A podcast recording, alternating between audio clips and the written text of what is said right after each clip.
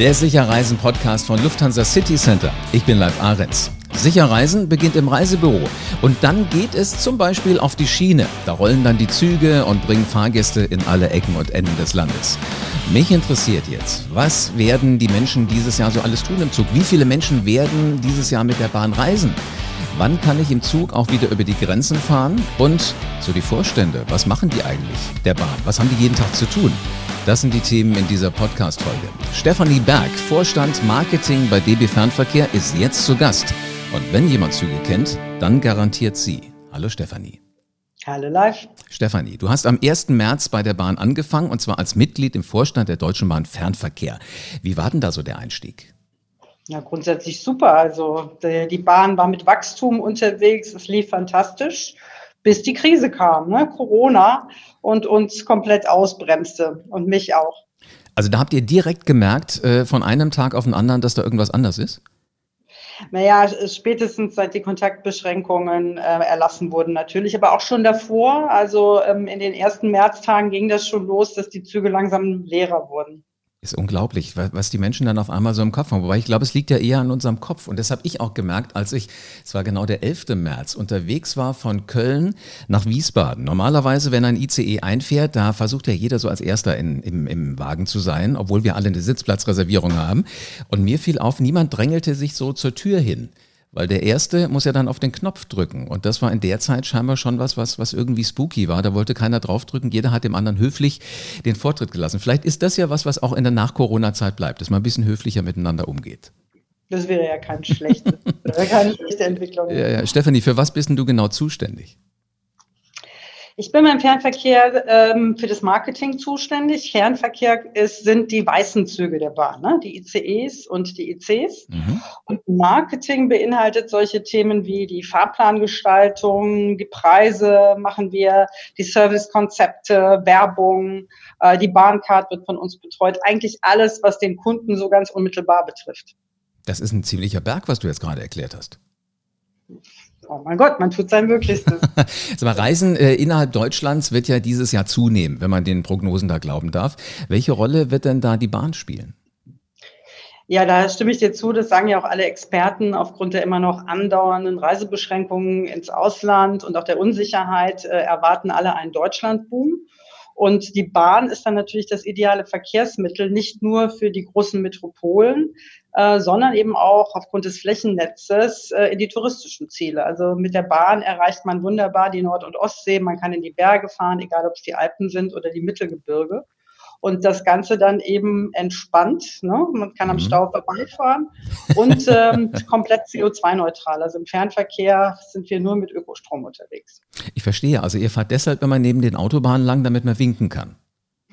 damit man sich noch besser fühlt. Wenn die alle im Stau stehen. Ihr habt Ökostrom, hast du gerade gesagt. Also komplett alles ist grüner, grüne Energie, die für die Züge verwendet wird? Im Fernverkehr ja. Also alle weißen Züge fahren nur noch mit Ökostrom, also komplett CO2-neutral. Äh, Im Regionalverkehr und im Güterverkehr äh, sind wir ja noch in der Umstellung. Wenn du gerade sagst, dass äh, dieses Jahr wahrscheinlich mehr Menschen auf der, auf der Bahnstrecke unterwegs sein werden, wie werden denn da jetzt Züge eingesetzt? Naja, mittlerweile ähm, sind wir wieder Richtung 90 Prozent des Angebotes unterwegs. Auf dem Höhepunkt der Krise hatten wir das Angebot ja reduzieren müssen. Ähm, aber jetzt äh, Mitte Juni, pünktlich zum Start der Sommerferien, wie gesagt, 90 Prozent des ursprünglichen Angebotes. Das heißt, wir bieten auch eine Menge Platz und Möglichkeiten, sich auszubreiten. Unglaublich, dass das so schnell wieder hochgefahren werden kann. Wenn sich aber denn Fahrpläne und Strecken verändern, wenn ja, wie? Na, eher zum Positiven. Also wir haben uns natürlich insbesondere das Thema äh, touristische Strecken angeschaut und schon zu Pfingsten die touristischen Verkehre wieder hochgefahren. Da ging es zum Beispiel dann wieder nach Berchtesgaden, nach Garmisch, nach Oberstdorf, aber eben auch an die Küsten. Und pünktlich mit dem Start der Sommerferien werden wir auch ein paar neue Züge hinzunehmen. Unglaublich. Sag mal so als, als Marketingchefin, äh, wie häufig fährst du mit der Bahn und guckst mal so, ob das äh, wirklich alles so funktioniert, wie du dir das am, am Schreibtisch ausdenkst? In den letzten Wochen war ich ja auch komplett grounded äh, und äh, im Homeoffice, mhm. aber grundsätzlich ist man jede Woche unterwegs. Ja. Hat, hat ein Bahnvorstand dann wenigstens so eine, so eine Märklin-Eisenbahn, die um Schreibtisch rumfährt, dass man so ein bisschen das Gefühl hat? Männer vielleicht schon. Also ich habe keine, aber ich habe viele schöne Bilder von der Bahn und äh, ja, möchte auch immer wieder selber mein eigenes Produkt erleben. Ne? Genauso wie der Gast es sieht, um zu schauen, wo können wir noch Dinge verbessern. Hm. Das, was ich schön finde, wenn ich mit dem Zug fahre, ist, ich kann ja auch die Landschaft angucken. Wenn ich selber dann daneben, also auf der Autobahn unterwegs bin, muss ich immer schnurgerade ausgucken, dass ich auch dahin komme, wo ich hin will. Also so gesehen, ihr, ihr bietet ja sozusagen ein Onboard-Programm, ohne dass ich auf den Bildschirm gucken muss. Ja, absolut. Also man kann wunderbar zum Fenster rausschauen und die Landschaft äh, vorbeifliegen sehen. Aber natürlich bieten wir auch On-Board Entertainment. Ne? Also man kann natürlich auch Filme schauen an Bord oder die E-Mails äh, machen, mit Freunden chatten. Also insofern ist das natürlich wesentlich entspannter als äh, im Auto, wo ich mich die ganze Zeit eben auf die Fahrbahn konzentrieren muss. Naja. Und meistens im Stau lande. es geht, glaube ich, nicht mehr anders. Jetzt wird ja ähm, dieses Filme gucken, Landschaft an sich vorbeiziehen lassen und E-Mails bearbeiten nicht nur in Deutschland möglich sein. Bald können wir ja auch wieder ins Ausland fahren. Ab wann nehmt ihr denn an, fahren die Züge auch wieder grenzüberschreitend? Die fahren schon wieder und auf einigen Routen sind sie auch äh, während der Corona-Krise gefahren. Also zum Beispiel nach Wien, nach Brüssel und Amsterdam sind wir durchgehend gefahren. Mittlerweile sind wieder acht europäische Länder angebunden, also auch die Schweiz, Dänemark, Frankreich zum Beispiel. Und äh, das Einzige, was im Moment noch ausgesetzt ist, sind die Italien-Verbindungen. Aber da gehen wir auch davon aus, dass es im Laufe des Juni wieder starten kann. Also der, der Sommerurlaub kann eigentlich kommen. Absolut, absolut. Ähm, und äh, wir haben uns da auch angeschaut, wo die Reiseströme besonders stark sind. Also wir sehen zum Beispiel verstärkte Nachfrage Richtung Österreich und äh, da gibt es äh, neue Züge, die wir im Programm haben. Ähm, erstmals zum Beispiel mit dem ICE kann man von Berlin nach Innsbruck fahren, also die Anbindung nach Tirol. Oder es gibt auch eine ganz spannende Verbindung, äh, die von, geht von Berlin über Dresden nach Prag, dann weiter nach Wien und nach Graz. Ja? Wow. Und auch für die Berliner, aber über Frankfurt und Basel geht es nach Interlaken. Also man kann quasi direkt äh, aus der Hauptstadt aufs Jungfraujoch fahren. Das ist ja der Hammer. Also ohne einmal auszusteigen, meinst du? Ja, genau, ohne Umstieg. Äh, Wahnsinn. Unglaublich. Also das sind so die neuen Ziele, die ihr im Moment für die, für die Touristen anbietet. Eher so Österreich, eher Berge? Na, es gibt natürlich auch eine ganze Menge an die Küste. Also schon seit Mai gibt es eine neue Verbindung von Berlin nach Warnemünde hoch an die Ostsee. Mm. Ähm, die fährt mit ganz neuen Doppelstockzügen. Da kann man quasi täglich ähm, hoch an die Ostsee.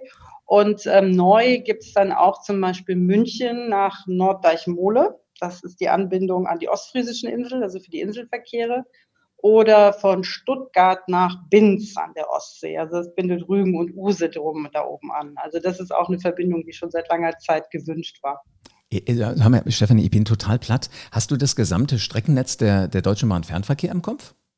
Na, ich bemühe mich. Ich bin noch in der Lernphase. Also das Ganze gibt es auch noch mit Nummern. Die Nummern kann ich noch nicht alle auswendig, aber ich arbeite daran. Unglaublich. Ich kann mich noch erinnern, als ich klein war, habe ich immer sehr gerne mit meinen Eltern samstagsabends Wetten das geguckt. Und da gab es mal einen anderen Jungen, der konnte wirklich alles auswendig. Der hat gesagt, wo es losgeht, mit allen Halten, Haltestellen hat er gesagt, wo es dann hingeht. Wahnsinn. Äh, ja, also ich habe ein paar Mitarbeiter, die könnte ich da auf jeden Fall hinschicken. Wahnsinn, unglaublich. Ähm, Stefanie, jetzt sind wir hier, hier im Sicher Reisen Podcast und da liegt natürlich die Frage auf der Hand, wie sicher ist es im Moment für Kunden mit der Bahn zu reisen? Naja, schon ähm, seit dem Start der Pandemie haben wir uns ähm, ausführlich mit dem Thema beschäftigt, mit dem Thema Hygiene, Sicherheit an Bord für unsere Fahrgäste, natürlich auch für unsere Mitarbeiter, denn die müssen wir jederzeit gewährleisten können. Und wir haben Experten, die uns beraten, Mediziner. Wir sind im engen Austausch mit dem RKI und haben in dem Zusammenhang dann eben eine sogenannte Reinigungsoffensive gestartet, äh, schon kurz äh, nach Beginn ähm, der, ähm, des Corona-Ausbruchs in Summe werden wir dieses Jahr als Deutsche Bahn einen dreistelligen Millionenbetrag aufwenden für Hygienemaßnahmen, für Sauberkeit in den Zügen. Gibt es alle zwei Stunden zum Beispiel eine Unterwegsreinigung und dann auch an den Bahnhöfen quasi entlang der gesamten Kette um hier wirklich bedenkenlos ähm, diese Dinge anbieten zu können. Ne? Wahnsinn. Also äh, RKI ist das Robert-Koch-Institut. Das sind die, die immer die Zahlen äh, genau im Auge haben, wie viele Neuinfektionen es gibt und sowas. Das ne? ist richtig, genau, ja. Also wir sind mit, mit mehreren Instituten im Austausch. Zum Beispiel äh, führen wir im Moment auch eine Studie gemeinsam mit der Charité, mit Dr. Drosten durch, Äh, da geht es um unser äh, Personal in den Zügen, um hier zu schauen, ob wir ein überdurchschnittliches Infektionsrisiko dieser Mitarbeiter haben. Tatsächlich sind die Erkrankungsraten unterdurchschnittlich. So kann man sagen, entweder haben die ein ganz tolles Immunsystem, unsere Mitarbeiter, oder aber unser Sicherheitskonzept greift und das Infektionsrisiko an Bord der Züge ist nicht so hoch, wie das zum Teil ähm, angenommen wird. Also da führen wir im Moment eine Studie dazu durch, um das wirklich auch wissenschaftlich belegen zu können. Toll. Also ich bin im Zug so sicher wie in Abrahams Schoß, höre ich daraus. Ja, also ich glaube, grundsätzlich äh, kann man mittlerweile ja sagen, da wir in der Corona-Bekämpfung in Deutschland ja sehr erfolgreich waren, dass die objektive Gefährdungslage mittlerweile extrem gering ist, weil wir auch so wenig Neuinfektionszahlen haben. Also, mhm. dass ein Neuinfizierter dann auch mit dem Zug fährt und neben einem sitzt, also ist schon fast wie ein Sechser im Lotto. Ne? Glaube ich, ja. Dann müssen wir gleich Lotto spielen. Wahnsinn. Sag mal, ähm, ich kann ja, wenn ich zum Beispiel bei euch mit der App fahre, auch immer sehen, wie voll wird der Zug sein, den ich gebucht habe. Also ist es eine geringe Auslastung, eine mittlere oder eine hohe? Ähm, mhm. Hohe heißt ja eigentlich immer, wenn du Pech hast, musst du auch mal stehen, wenn du keinen Sitzplatz hast. So, um, um diese Überfüllung zu vermeiden im Sinne der neuen Abstandsregeln, was tut denn ihr da? Ja, wir haben unsere App, äh, Navigator heißt die, ähm, anders eingestellt. Also es gab vorher schon diese Auslastungsanzeige, aber die roten Männchen, also voll, wurde wirklich nur bei Überfüllung angezeigt. Mittlerweile ist es so eingestellt, dass man schon sieht, wenn ein Zug etwa zur Hälfte ausgelastet ist, mhm. dann erscheinen in der App gelbe Männchen. Und äh, wenn sie rot ähm, angezeigt werden, dann kann man den Zug auch nicht mehr reservieren. Also wir versuchen hier bewusst Gästesteuerung vorzunehmen und ähm, Menschen hier auch bewusst darauf hinzuweisen, dass man vielleicht einen Zug früher oder später nehmen kann. In der Regel fahren wir ja im Ein-Stunden-Takt, um so den Stoßzeiten zu entgehen. Stefanie? Das klingt, ja, klingt, alles nach einem richtig guten Plan. Tausend Dank für alles das, was ihr da so macht. Ich denke, das Zugfahren wird sicherlich dieses Jahr tatsächlich eins von den Verkehrsmitteln sein, wo viele reinsteigen. Ich bin davon auch überzeugt. Im letzten Jahr waren es 150 Millionen Reisende. Mal schauen, ob wir das wieder schaffen.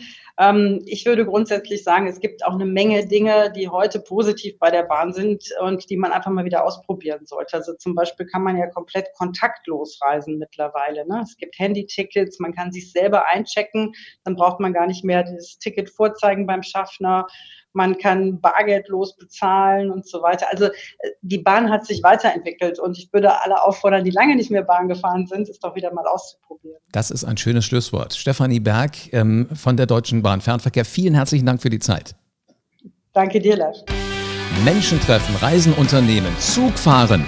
Das gehört seit Menschengedenken zum Leben einfach dazu und Zugfahren ist herrlich entspannend. Kann ich mir jetzt schon vorstellen, wie wieder schön die Landschaften an mir vorbeisausen.